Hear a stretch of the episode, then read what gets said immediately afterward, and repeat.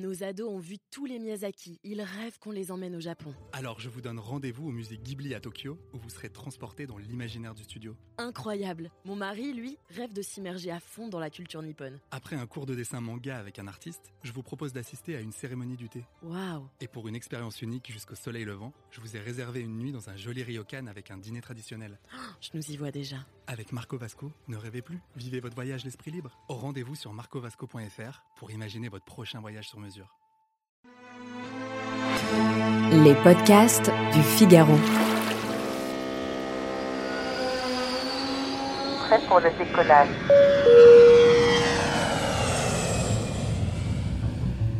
Non mais c'est pas rageant, franchement.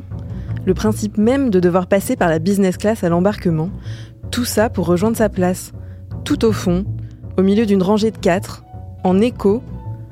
Et si pour une fois, vous passiez de l'autre côté du rideau? Pour se faire surclasser en avion, il n'y a pas de formule magique, mais quelques grands principes permettent de mettre toutes les chances de son côté.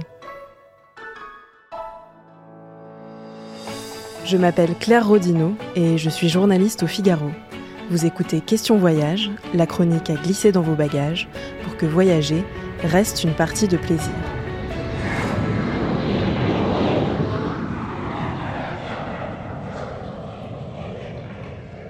La première astuce, c'est de s'inscrire au programme de fidélité de votre compagnie aérienne. C'est souvent gratuit et ça permet d'accumuler ce qu'on appelle les miles, des points qui vont permettre de différencier les bons clients et les autres. En clair, de déterminer les personnes à surclasser en priorité. Didier Bréchemier, spécialiste des questions de transport pour le cabinet de conseil Roland Berger, nous en dit plus. Si la classe économie ou la classe premium sont pleines, et la compagnie aérienne va devoir, pour des raisons euh, d'optimisation de sa recette, demander à un de ses passagers d'aller en classe affaires. Dans ce cas-là, elle va regarder quels sont ses clients les plus fidèles, des clients qui ont, euh, si on regarde le programme Air France KLM, des statuts d'Ultimate, de Platinum ou de Gold. C'est encore plus vrai si vous êtes un grand voyageur. Alors j'en ai rencontré un au cours de mon enquête. Il a tellement pris l'avion qu'il a atteint le maximum de points sur sa carte de fidélité Air France. Et aujourd'hui, quand il part avec la compagnie, il est surclassé 8 fois sur 10. CQFD. Deuxième réflexe à avoir si vous voulez voyager en classe affaires, eh bien évitez les jours où il y a une clientèle à faire. Et plus précisément, le lundi matin, le jeudi ou le vendredi soir. Peu de chances d'être surclassé si la business est pleine. A contrario, ce sera plus facile le week-end ou les jours fériés. Et ça tombe bien, ça nous arrange plutôt. Autre conseil, évitez de vous enregistrer en ligne. Attendez plutôt le dernier moment pour le faire au comptoir de l'aéroport. Le chef d'escale aura tendance à surclasser celui qui n'a pas encore de siège attitré. Il y a toujours des passagers qui ne viennent pas ou qui décident, avec des billets flexibles, de prendre plutôt un autre vol. Auquel cas, elles vont parfois certaines devoir attendre la quasi fin du vol pour savoir si finalement tous les passagers éco sont venus et auquel cas il n'est pas nécessaire de regarder les surclassements, euh, ou au contraire, s'il y a eu beaucoup de surbooking euh, sur un vol donné, eh bien là, il vaut mieux arriver tôt et les premiers euh, seront servis parce qu'ils vont essayer de transférer un peu plus de passagers de classe éco vers, vers la classe affaires.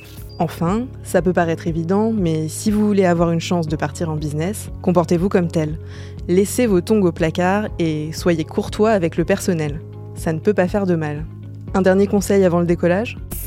Partir plutôt seul et pas vraiment avec sa famille, c'est plus compliqué, euh, mais euh, plutôt seul sur ces euh, jours très chargés sur des passagers touristiques, vous avez là plus de chances d'être surclassé. Et si malgré ça vous restez bloqué à la case éco, on va vous remonter le moral avec une statistique un peu cruelle. Saviez-vous que les sièges à l'arrière de l'avion sont les plus sûrs en cas d'accident?